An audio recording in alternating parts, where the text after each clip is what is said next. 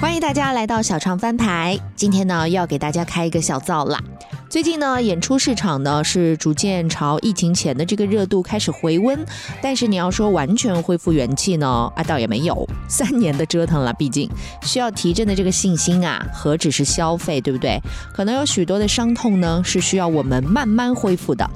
二零二一年的年末，音乐剧《人间失格》在上海首演是获得了巨大的成功，已经不能简单的用“好看”两个字来概括了。非常强大的创作团队，而且非常新颖的这个编排的思路。演出之前呢，大家都非常的忐忑，哎，到底要用什么样的一个支点撑起一个并不是主打剧情的一个小说原本哈，将改编成怎样一部长达四小时的音乐剧制？首演之前呢，我就跟两位主演刘玲飞和白举纲聊聊了个。天儿，当时呢，白举纲也是刚刚结束了在《披荆斩棘的哥哥》当中的一部分的录制。从一开始知道他们俩居然能够梦幻联动哈，到快要演出之前，二位真实的在节目当中体现出来的这种迷茫，以及直到首演当晚亲眼所见的那种震撼，我终于知道了那些无法言说和剧透的，哪怕是万分之一的精彩，它到底是什么？受疫情的影响呢，这部音乐剧从诞生到后续整整一年的时间都非常的艰难的巡演吧，终于熬到了今年开年之后哈，在全国各大剧。剧院我看到遍地开花，有好几个城市都开始一轮又一轮的演出了。听说呢，今年还是有可能有机会再次回到上海的，大家可以期待一下。不管怎么样，希望有更多的人能够走进剧院看到这部剧，因为能收获今时今日的这样的反馈，真的很替他高兴。如今呢，我们带着揭晓这个盲盒之后的这份笃定啊，再来回听一下当时和两位主演在首演前的那种开盲盒的期待和忐忑，也许你会跟创作者们才。才懂得那种痛彻心扉，略略同频哈。毕竟戏剧呢只是手段，文学才是目的。太宰治用生命写下的这个故事，留下的伤痛和困惑，得让观众自己去解。小唱翻拍。本周翻的是啊，你俩分别都记得上过我的节目吧？记得，记得，记得。小白，你这个音乐剧小白，你怎么会？我我确实是个音乐剧小白，一 下子泪如泉涌，我也不知道怎么了。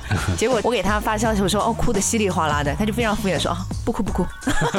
我说实话，关于这个音乐剧这样的创作方式，我其实没有那么理解，因为对于我来说，我会觉得效率有点低。哦，是的，我说真的，我其实当时第一次我读这个书，我不太喜欢这本书。我最开始我看这本书，我都没看完，我是看不下去。的 看得很消沉的，很讶异。有没有被影响到？我会有被影响。心想啊，作者你都写出来了，你居然都写出来了。对，所以我觉得太宰治还是其实很了不起。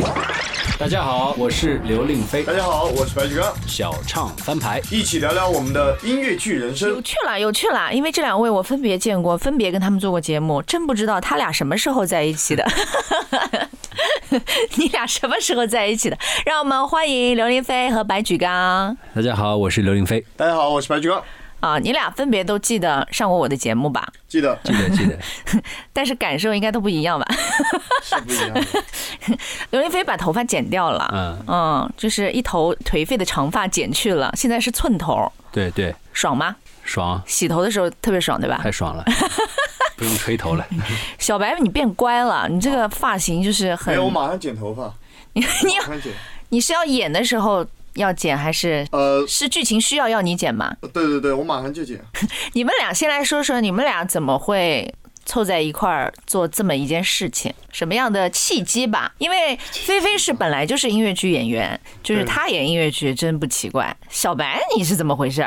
呃，你这个音乐剧小白，你怎么会？我我确实是个音乐剧小白。嗯，然后最开始我其实是拒绝的，而且电话通话了三次以上吧，我都是拒绝的。一个是我觉得难度大，另外一个我是觉得离我的生活太远了。书里面的东西离我的生活太远了，我想也是。对，然后如果要作为第一个去表演的音乐剧，我想要可能更多去更贴合我生活一些的，贴合我自己本身性格的人物个性的作品。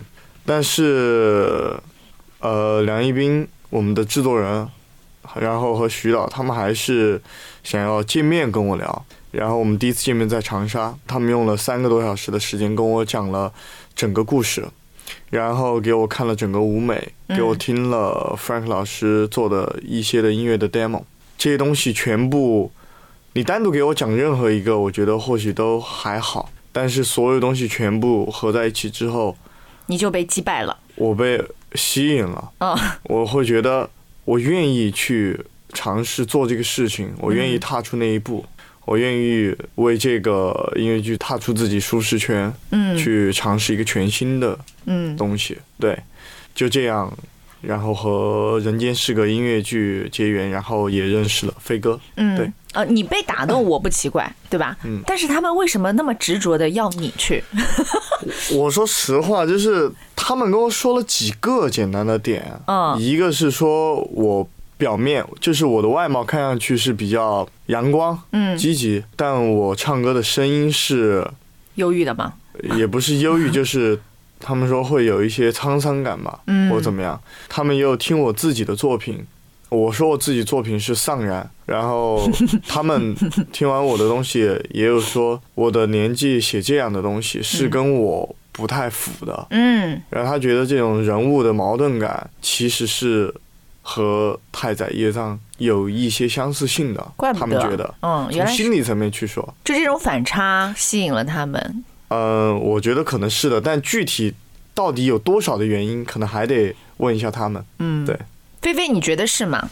你选角的过程你参与了吗？因为我毕竟没有参与，我我是被选的那个。你真的没有参与吗？对哎，那我觉得选这两个角色，首先应该是你是第一个被选，没有，我也是按按正常的面试，嗯因为我们的主创是导演是日本人，嗯那作曲是美国人，所以我们都是远程在线上嗯面试的，呃但是美国人的妻子是日本人。是吧？这个说明你这个功课做的特别到位。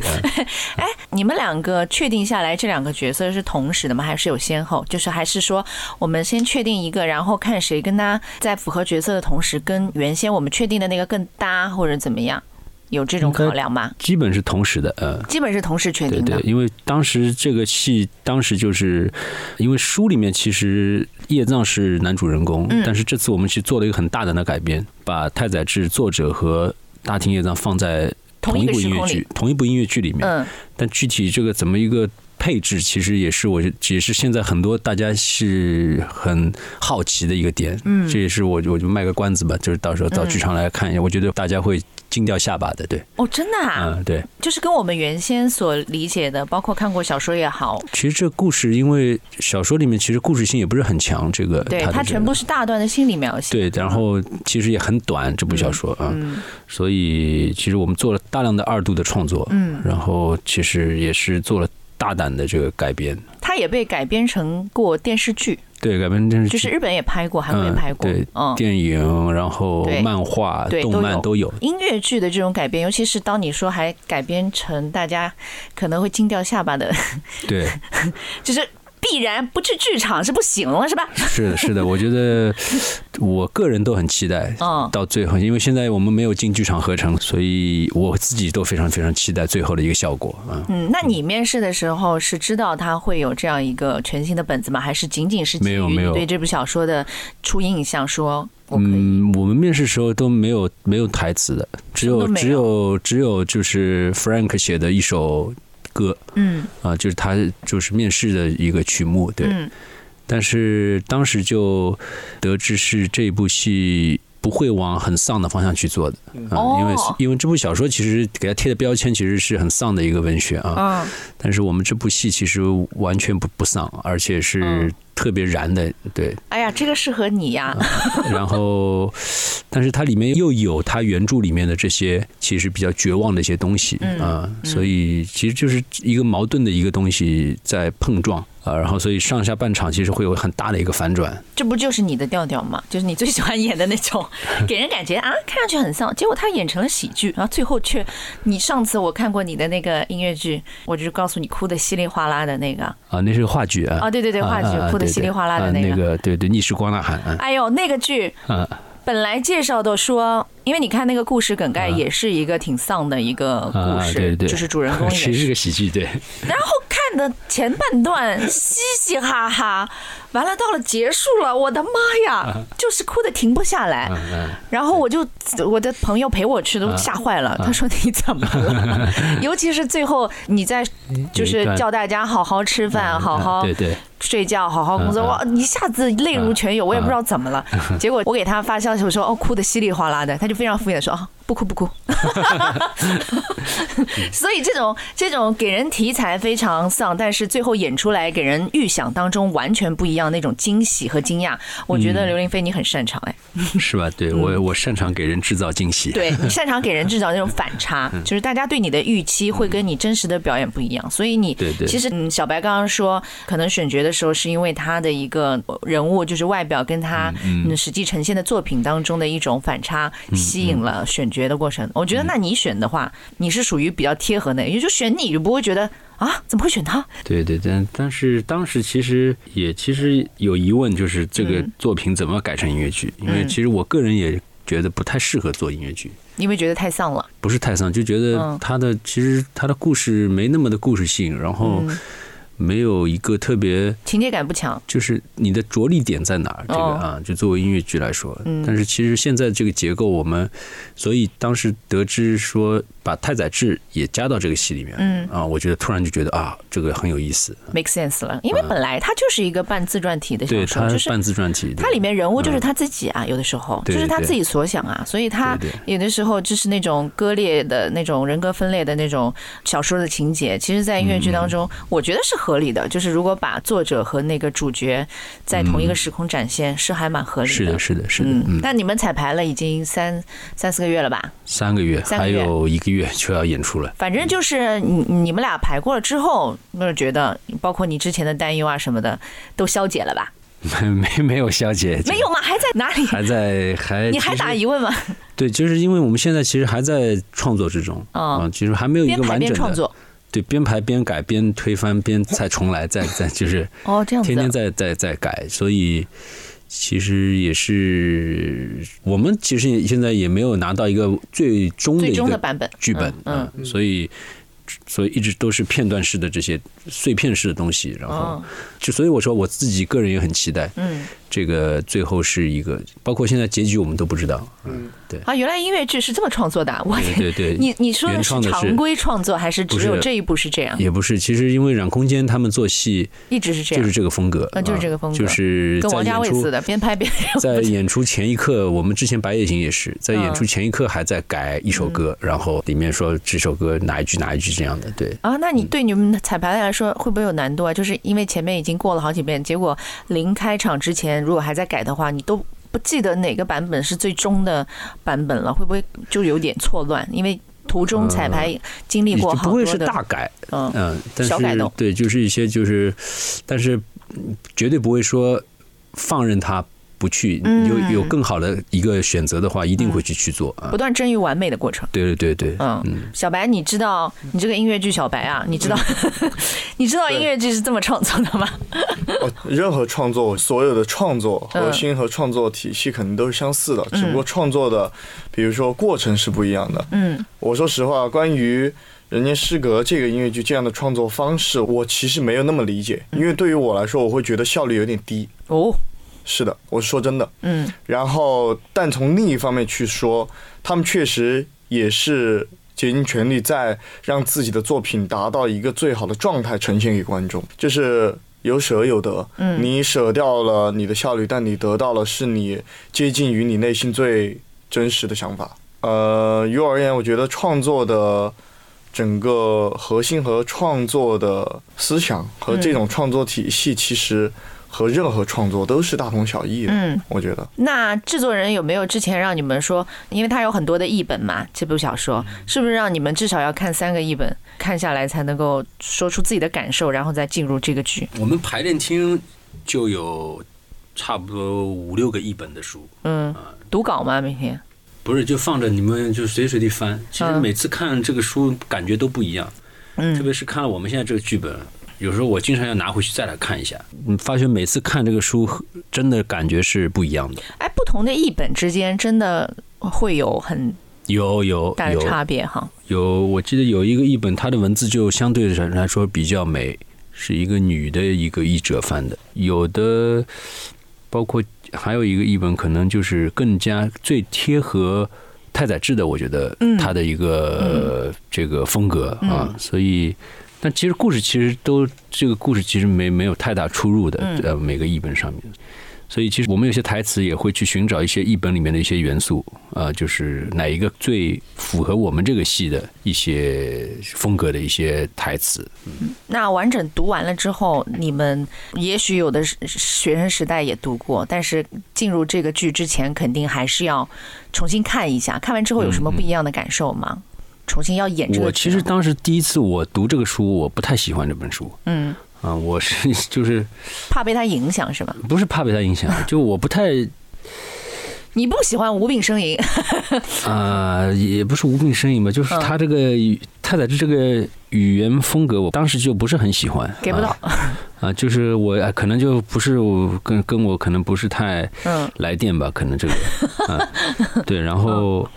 但是后来又读了之后，其实我就发觉，其实这个人很有魅力的一个人，啊，不无论他私生活也好，就是他的确他私生活也是个很有魅力的人，啊，然后小说里面这个人物也是很有魅力的一个人物，然后虽然觉得好像离我们生活很远，其实我后来发觉，其实这样的人其实可能是。藏在暗处。啊，是是有是有的啊，就我我我能从我身边也能找出这样例子的人，真的对，所以就是当然不是不是完全啊，其实可能点点滴滴的一些行为上面啊，或者是一些他的一些价值观啊、人生观上面，就是所以我是觉得，包括这本这本小说，其实一直是蝉联销售榜冠军的啊。当然，我是觉得可能很多人是觉得这个丧这个东西，想去看一下到底有多丧。猎奇心啊，猎奇心对。然后，所以这本书其实也是很有争议的，就是喜欢的人很喜欢，讨厌的人特别讨厌。嗯，所以我觉得我们这部音乐剧。也有可能会有很大的争议。嗯，还有的是想看，但是迟迟不敢看，这这种也有。像你说的风格也好，或者氛围也好，或者其实每个人其实都有自己的暗面，只不过你的月之暗面向谁，或者哪个面向向谁吐露或者展现，很多人是藏在自己心底的。你要说我们遇到很多问题逃避也好，或者是那种就是思想消沉也好，就是其实每个人都有这一面或者这一时刻，所以你不能说他完完整整的、完完全全的会跟作者一样。或者跟那个男主人公一样，但是确实每个人会能从中找到自己内心当中，哪怕是不与人说、不敢说，或者是肮脏的一些小角落，心想啊，作者你都写出来了，你居然都写出来了。对，所以我觉得太宰治还是其实很了不起一点，就是他。他嗯，对，我记得我可以透露一句我们的里面那句台词，就是就是我们有句台词，就是说太宰治说，他说我要不写那些人之间的美好，不不像其他那些作家只写美好，这些好美这些东西，我写的我想写人世间的肮脏，我想写人世间的这些虚伪的东西啊，所以我觉得，呃，他作为这个作家，就是他写《人间失格》这本书，其实我相信他也是，其实当时他在他那个时代也是受很大争议的，因为他一直想拿这个。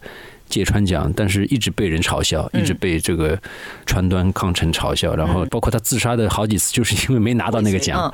所以我是觉得这个人真的挺有意思的。我觉得他有魅力，就是他，你说他丧，其实他他会为了他没有穿过的一件浴衣，然后突然就觉得我不应该去自杀，然后我应该去，我要去穿一穿，对，感受一下，感受一下再说。所以就是，世间还是有美好拖住他。对，所以然后他其实也写了很多。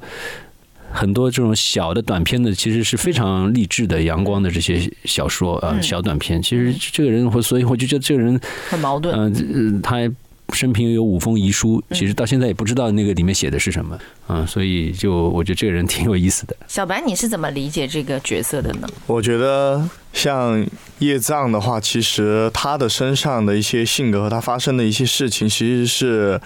呃，寄予了一些太宰，就大家所谓只看到了一些消极的面也好，嗯，看到了一些负面的面也好，在叶藏身上出现的更多是他可能以往所经历的，他向往的，他寄托的一些情感在叶藏身上。大家可能更多，就像飞哥刚刚也说，大家看到的全部都是关于丧的呀、软弱的、怯懦的一些东西，但。对于业障，他却写的很哦，在我们剧里面啊，我说一个，我透露一点点，在我们剧里面，他写的业障其实前面可能会比较像太宰他本人，嗯，但是在后面却是一个完全颠覆。颠覆的非常极致的一个角色，反正蛮有意思。你们俩都快呼之欲出了，就是 这个关子要卖到底啊！对对对对对，反正不能 说太多，真的不能说太多，真的怕剧透。哎，所以你们俩分别是什么角色的站位也不能说对吗？就是你们，我们其实都演，都演。就是你们是穿插着，就是对他演太宰治，然后我就演叶藏，我演叶藏，他就演太宰治。不会遇到观众观感上面会有点分不清，哎，或者是这一幕过去了，怎么这谁是谁，或者什么状态下不会有这种错乱吗？我还以为就是分分得很清楚，就是一个是演小说中的人物，一个是演作者，不是这样的。所以这次这个搭配配置也是我从来也没有，我演音乐剧到现在也没有碰到过一个这样的一个搭配，至少目前国内好像是这是第一个，头一个。新奇。对对对，很困难，很难，很难，很困难，很难，是不是到现在为止最难的？我听你自己说，就是演到现在，你觉得这部挺难的？很难，就是我演到现在，我认为是最难的，最难的。难点就在于它的配置上面，以及它的形式呈现上面。就是因为这两个人，你也可以说是一个人，啊，但是他又不是一个人，所以 你在表演方法上面、表演方式上面肯定要有。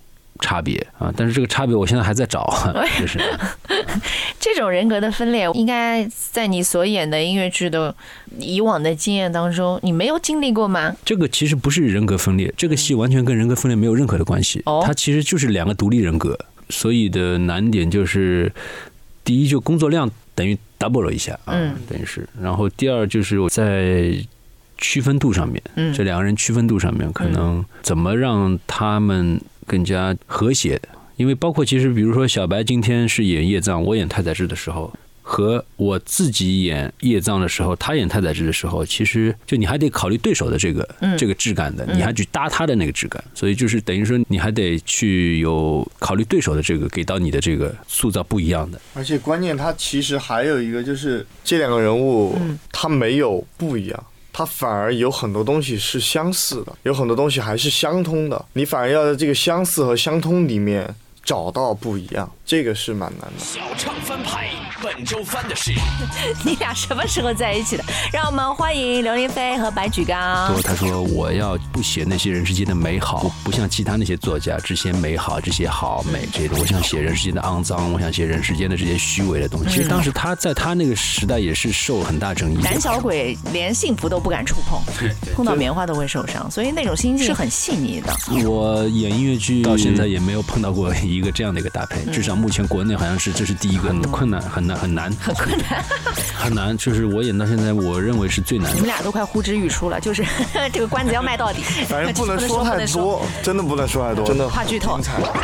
大家好，我是刘令飞。大家好，我是白举纲。小唱翻牌，一起聊聊我们的音乐剧人生。小白，你作息这么正常的一个人啊？对，我是。就是你已经这么阳光，这么。作息如此正常啊，对吧？我最开始我看这本书，我都没看完。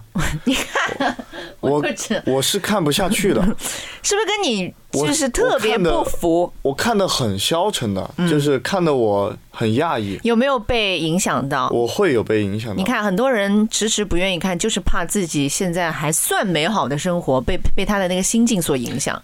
但其实是这样，就是会影响，会被影响。嗯。但对于我来说，我觉得也就是那一刻。更多其实，如果你再多看几次，你会发现一些小细节。如果他真的就那么消沉，他会写出枯木这样的角色那么有趣吗？不会。你说，如果这样半自传体的一本小说，如果他没有经历过一些有趣且温暖的东西，且这样让大家觉得。可能都不会在我们的生活里面发生的一些情感的羁绊的一些东西，在他那里会发生吗？他的阅历一定是比我们还要精彩的，才会写出这么精彩的小说。他该经历的都经历，我们没经历，他也都经历了。嗯，对。但是他说出来那些情绪的时候，是会让人很。很难受的。嗯，我有一种很小说的时候有一种很无力的感觉，就是你也不能说这个人是他完全的消沉抑郁，因为如果是那样的话，他是没有能量的，没有能量他就不会写或者表达，他能表达欲那么强，然后洋洋洒洒那么多，尤其是起伏也那么大的话，说明他其实是有内在能量的。但是他这个能量，因为对现实的不满嘛，他。又没有办法改变，他只能在这一次一次的极致的刺激的生活当中，给自己那种感觉的刺激、感官的刺激。他有一方面，我觉得可能是给自己大脑的刺激，然后一方面是因为自己所谓的一些不如意也好，或者怎么样，能够通过其他的感官刺激来对抗自己的不如意。我们生活当中这些人。蛮多的，其实，都是方法不一样而已。对，就是我们人类寻求刺激的点方法很多，有的人比较极致，当然不可取的也有，对吧？比较消沉的那些方法，其实呃也有，把自己毁掉的也有。但是生活当中的，你把它轻量级的娱乐，或者是那些我们现在各种各样的社交媒体给大家提供的那种奶头乐也好，就是都是在不断的刺激自己，让自己不要这个能量就这样消沉下去，就是还是要有能量，但是怎么表达这个能量？每个人不一样，人家就写了一个小说，而且看得出来，他其实就是一个胆小鬼。某些时刻是真的很胆小，就是逃避可耻，但是有用。就是不断逃避的过程当中，胆小鬼连幸福都不敢触碰。对对，这对吧？这就是书里面的。就胆小鬼连幸福都害怕，碰到棉花都会受伤，所以那种心境是很细腻的。小白，你最后把小说看完了吗？最后看完了，然后看完之后，我当时还是。坐在飞机上把最后的一点点看完的。嗯，我当时看完之后，我觉得遇到了气流颠簸的时候都没什么感觉。你就看完说什么玩意儿？我我是真的最开始我是看完我也我不想演的。嗯，看完了都不想演。对，我是看完了是不想演的，也是因为就是冰姐他们说故事。会非常不一样。嗯，引用的只是其中的，把其中的一些故事作为一个 title，嗯，然后来发散，然后来二次创作，然后把整个故事更完整化，而且会让太宰和叶藏会在同一个平面里面出现。对，所以你看是不一样的。你几度拒绝啊？就是选中你的时候你不演，看完了小说那么也不演，然后现在都已经排练三个多月了，你什么感受？还后悔吗？呃，我现在反正。我再小偷一个吧。当我看到下下半场的剧本的时候，我觉得太爽了。哎呦，太爽了！你这个反差也对，是真的太爽了，就是对，就是庆幸演了吧。对吗？非常荣幸，非常开心。飞哥瞟了你一眼，嘿，这小子。那呃，刘玲飞演了这部剧之后，跟你最初读这部小说之后，以及排练了之后，那个感受有什么不一样吗？嗯，就我是觉得我们这个剧本其实既有小说里面的这些最最，我觉得。主要的这些元素啊，还有很多太宰治生平的一些东西，然后呢，又做了一些完全是书里面也没有太宰治生平也没有的一些东西，等于是完全虚构的一些东西也有。对，就是二度创作，对二度创作的东西。所以，而且我们的这个音乐，我是觉得就是肯定和大家想象中的这个小说的质感肯定不一样啊，而且音乐。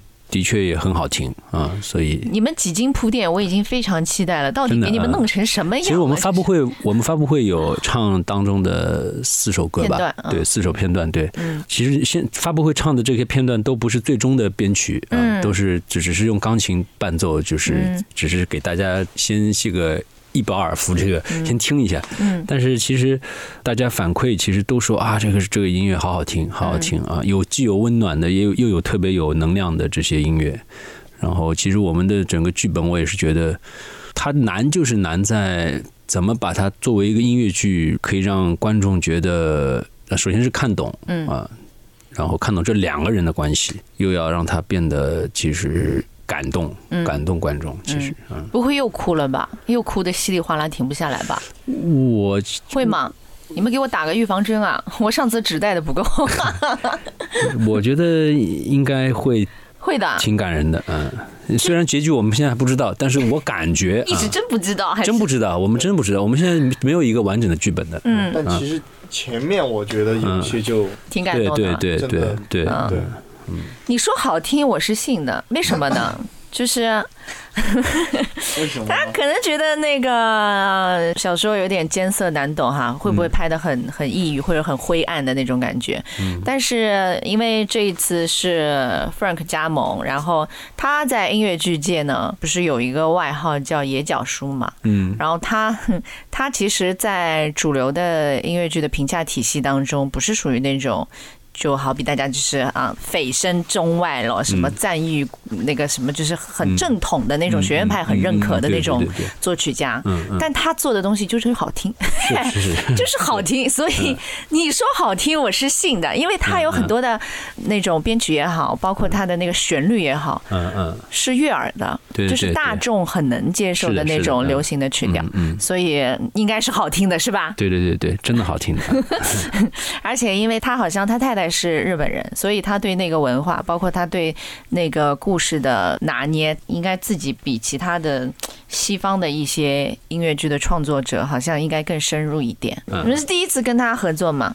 没有，我我其实演过他的两部嗯这个作品的，嗯，变身怪医还有变身怪医，变身怪医其实里面也有那种角色一一人分饰，对对，那个是人格分裂的，嗯，那个是真正的人格分裂哈，对对对。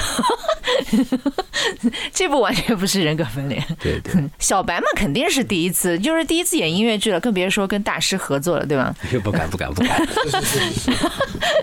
所以你哎，你你你觉得跟那个大师合作的感受如何？飞哥是真的非常专业的音乐剧演员了，而且他的经验又那么足。嗯。然后，反正对我来说，在各个方面的提升还有看。我觉得光是去看和感受也能够学到很多。对我觉得跟飞哥合作会让我在这方面的经验累积上面会更快，对，也会使我更好的哦。之前我有说过，飞哥有一个笑，让我突然觉得什么邪魅一笑吗？不是，就是和他聊天之间的笑，我会觉得突然让我好像看到了太宰身上的一种笑。我会觉得，只是生活中我会去感受，嗯，我去感受一下，嗯，然后我会觉得，啊，我可能知道是什么感觉，而且跟飞哥对戏的话，我觉得会更容易进去。对，他是不是上身了？呃，那就要问下飞哥了。因为我觉得你比较 比较容易。你们有没有尝试过，包括各种创作的过程当中，自己代入感太强，然后出不来的那种状况？嗯，没有或者沉浸在那种氛围当中，比如说，就演出时候沉浸在，嗯，但演出结束就还是真的吗？对对，我觉得抽身自如啊，我觉得这个是好的。对，我就马上能回到自己的这个。哦，这不容易。嗯，你觉得这是好的是吗？我觉得这个是好的。那对于有些演员，他可能一部戏就 栽栽在里头上头啊，或者是就是上身啊，就是然后出出剧组好好几个月都是都出不来。那你觉得这种戏风戏魔呢？嗯。对于他们来说，我 我可能只能感受一点，都就是当沉浸在表演的那一刻的时候，我能够理解。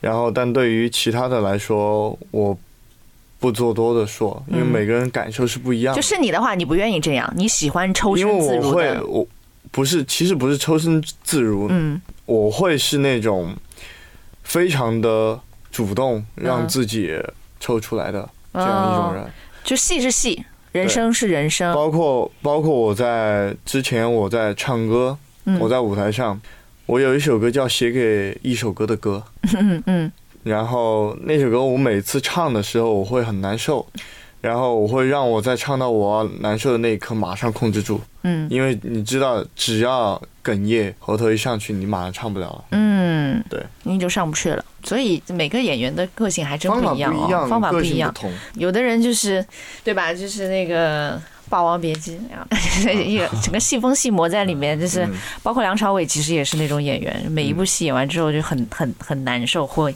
会沉浸在其中。所以你们生活当中有没有遇到过像这部戏或者这个太宰治本人的那种？其实他是属于人格不健全，说实话啊，用现在的眼光来看，不是一个健全的人格。生活当中我们有遇到过这种。人嘛，或者你们自身会觉得自己的哪个部分跟这个角色是有共鸣的，是贴合的，或者哪一刻会那样？我身边是没有这样的人的。你真的是？对。然后好的，嗯，生活在阳光丛林的小白。呃，也不是阳光丛林，嗯，就是反正我觉得我身边也没有那么多人，然后这是一个，然后第二个是我身边确实只要我们在一起的感受到的，你说每个人没有任何一个人是心理绝对健全或者怎么样的，嗯，但对于他那样能把自己就说了拿的拿给你看了，完全暴露的，对我把我把我所有一些不好的软弱的。肮脏的东西、虚伪的，我拿出来，我给你看了。这样的真的没有，有点像我们中国的郁达夫。而而且而且，我觉得在这方面，我觉得我们很多时候自己对自己都没有办法这样，更不用说写出来。没办法那么诚实。嗯，我觉得不不是诚实，是把自己赤裸裸的，无论是好的坏的，大家都说赤裸裸展现好的东西或怎么样，大家。有了话筒，有了镜头，一定脸上的笑一定有一部分是挤出来的。所以所谓的真人秀，就是没有不可能完全真人的秀。当有东西，当有镜头在那的时候，你有一定的程度上，你一定是把你身上的某些特质和特点是放表演的，嗯，这是肯定的，嗯，对你不可能是完全赤诚相见的。儿童时期会有。反正 你干嘛叹气啊？你不像你啊！你叹什么气啊？不是不是，就是其实听过我一些歌的人可能会了解到，我把我很多可能心里面一些消极也好、偏丧一点的东西也好，其实我是写在歌里面的。然后我有一首歌叫《线》，然后那首歌歌词：那颗最热的心是你，挣扎在沼泽里会窒息。榨干你的情绪躺进去，你是否接受了这样的无能为力？你是否想要抓住不回头、不会停下的自己？放了活得像个疯子似的放纵奔跑的你，借口全部找尽，别提及。欠下的债和情都给你，对于你谈不起、给不起，也是原地。就是，嗯，就是我只是会把我这些情绪写在歌里而已。所以，我也是在跟大家一起的时候，尽量把自己。积极、活泼、阳光的一面，笑容带给大家。我不想让跟大家在一起，让大家感受到我是旁边的一坨阴霾，一坨一片乌云。我还是希望我跟大家在一起的时候，尽量能够让大家开心、舒服，别尴尬、别冷就好了。那你那个乌云的那一面、负能量的那一面，是只面对自己的时候吗？还是有谁会？我尽量对自己的时候吧。我是没有出口的。你这样说，觉得好好。不是，是这样的。我只是。坦诚的说而已，我是没有出口的人，对，所以都你不想找出口还是？我没有想过找，因为我就只面对自己，对，嗯，自己消解，对，听上去有点心疼呢。哦，心 没有没有，我觉得可能解决的心疼，但对于我来说，我觉得就是嗯，可能。自己主观能动性的比较强一点吧？是男生女生不一样，还是每个人都不一样？菲菲，你是这样的吗？就是自自我消解，或者你的那一面，谁能够看到？我也不喜欢在别人面前表现的。别人当然了，就是嗯嗯，别人是别人嘛，但是有谁？就说有的人可能他难受的时候，或者绝望的时候，他可能也会。他有的人可能想表现给别人看，嗯，想让别人看到他这一面，想要关注，嗯，对我我也是自己面对自己，嗯，自己去尽量自己去调整。那也没有人有幸能看到，是吧？也也会，就是我最亲爱的人能看到吗？其实我朋友不是很多啊，朋友很少，其实就就就就是。我的朋友都是很理解我的性格的，嗯，我跟他们在一起，我有时候会表现出最真实的就是给他们看到的，对，嗯，有安全感、信任了之后就可以放下，就是坦然的表现当下的状态。对对对对，我觉得就是，嗯，飞哥十一月几号来着？十五，十五号。嗯，怎么了？要聊星座了吗？我们以同一个星座。是吗。对我二号。你们俩都是天蝎座。对。对对对，我们都天蝎座。你们男生也讲星座的？啊我没有太在太在星座，但就是知道是同一个星座就。哎，那你们本月一起过生日哎？我已经过了。你已经过了，他还没过。你们就是都在同一个生日月。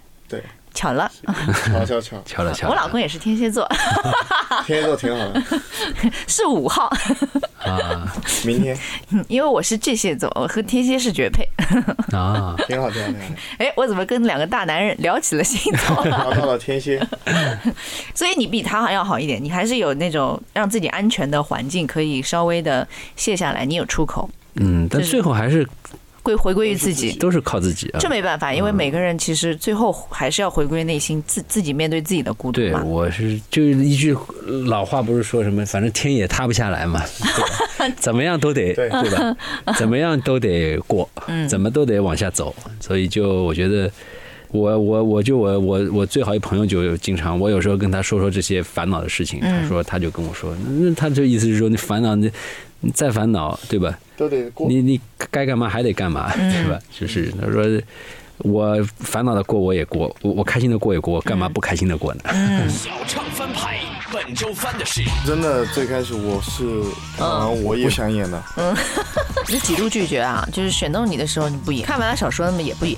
当我看到下半场的剧本的时候，我觉得太爽了。哎呦，太爽了！你这个反差也对，是真的太爽了。就是庆幸演了吧，对吗？非常荣幸，非常开心。飞哥瞟了你一眼，不会又哭的稀里哗啦停不下来吧？会吗？你们给我打个预防针啊！我上次纸带的不够。反正你干嘛叹气啊？你 不像你啊。因为最开始见到的时候就觉得很冷冷的，很难接近是吧？有距离感。对对对，然后好就停不下来，就发现飞哥也是。蛮热情的。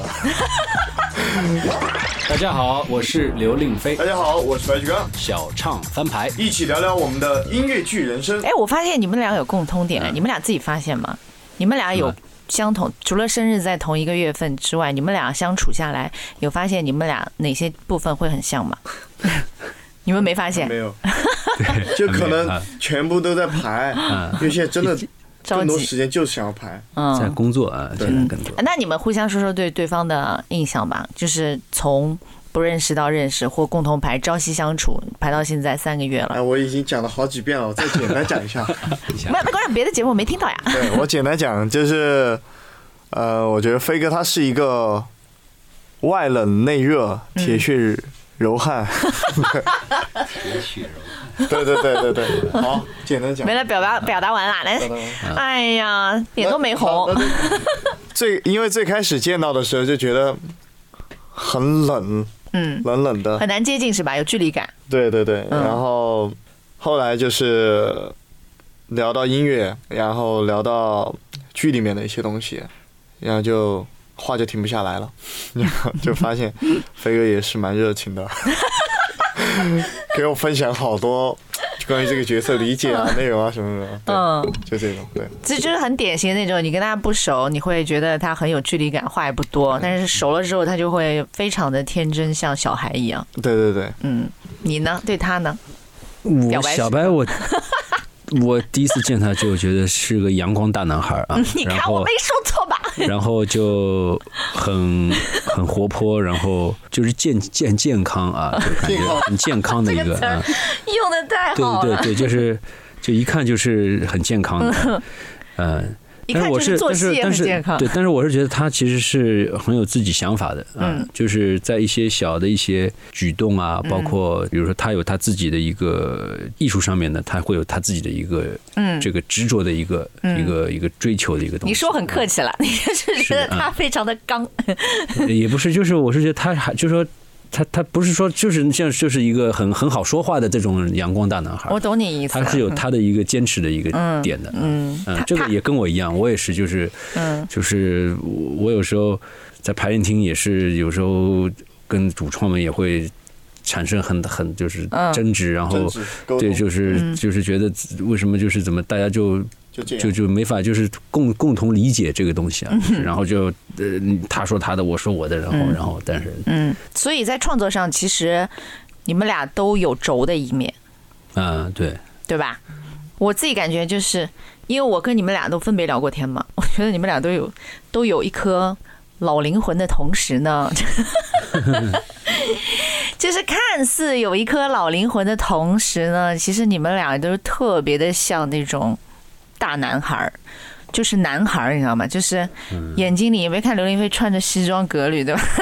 然后就是非常老成的，不讲话的时候非常老成的样子。但是其实他眼睛里闪着光啊，就是那种小孩的光。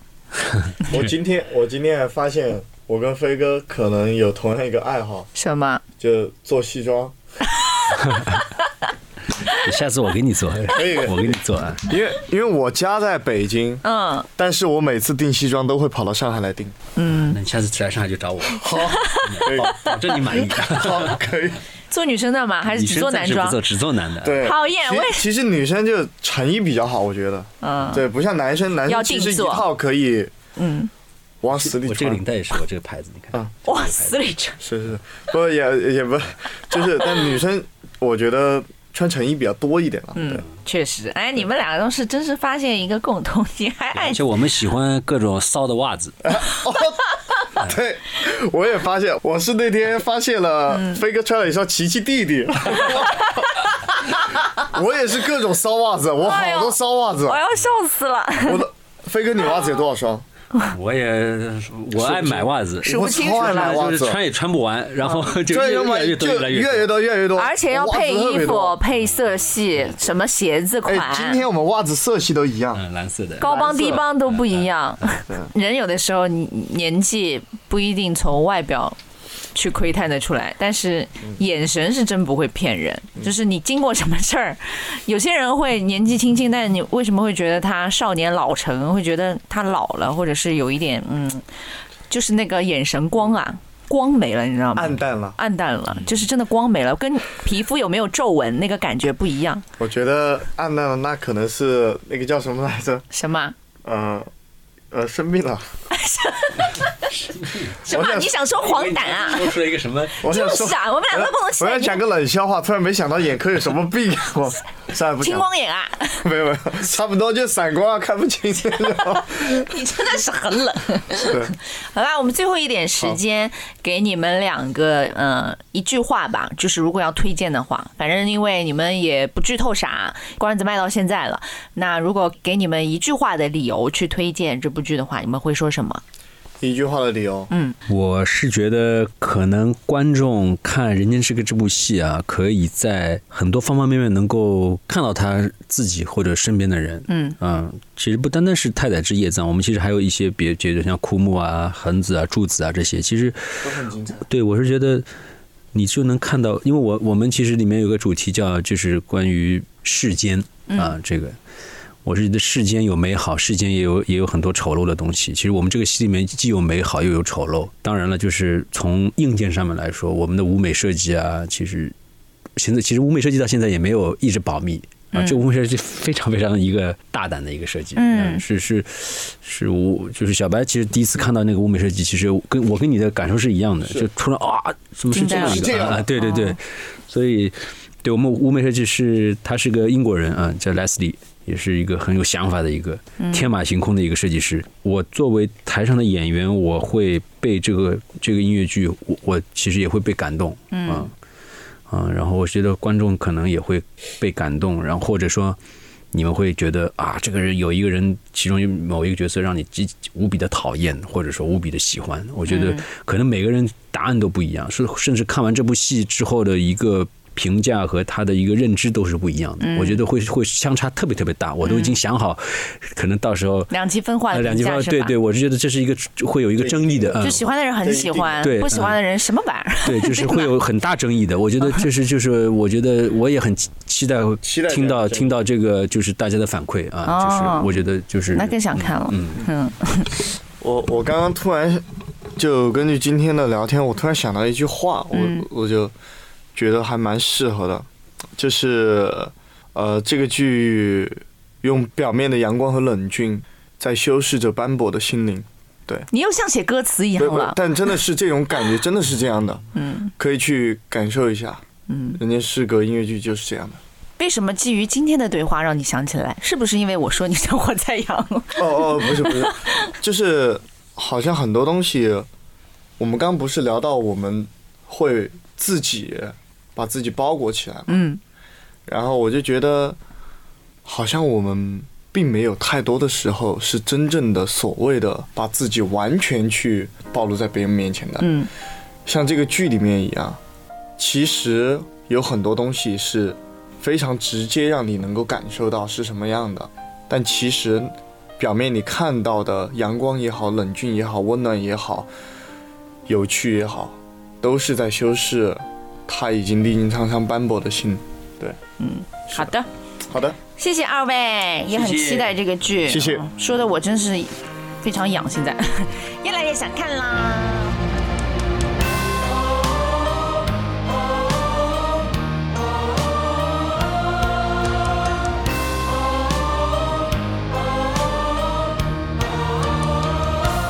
在这世间已经没什么可留下最后的誓言。海的彼岸，我们一定将会再见，彻底逃离这片深渊。彼岸的冬天不会下雪，让我想要越过海面，去看那个温暖终点是否充满喜悦。我很明白，此刻的痛早已失控。时间也曾经这样伤我，我很明白此刻的伤无法释怀，利刃般的言语在纠缠，就让今夜作为终结，终结在这深海里面，就让一切的伤痕累累，永远不再蔓延。我想对时间求爱，可现实很冰凉，一次一次将我埋葬，将我埋葬，我埋葬。我想要追寻彼岸那烟火的温暖，它一定会在梦中照亮，它一定就是梦里的浮光。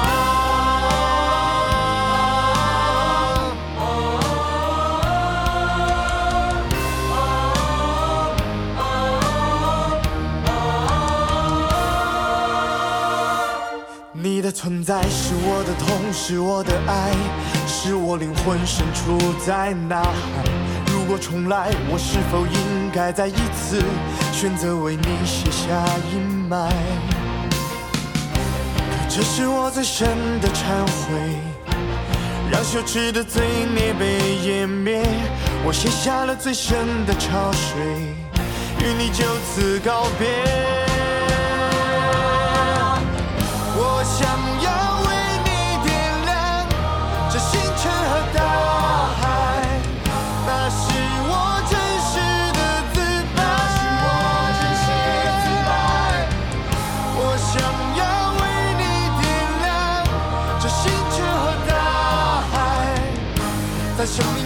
最后一刻，留下我给你最后的色彩。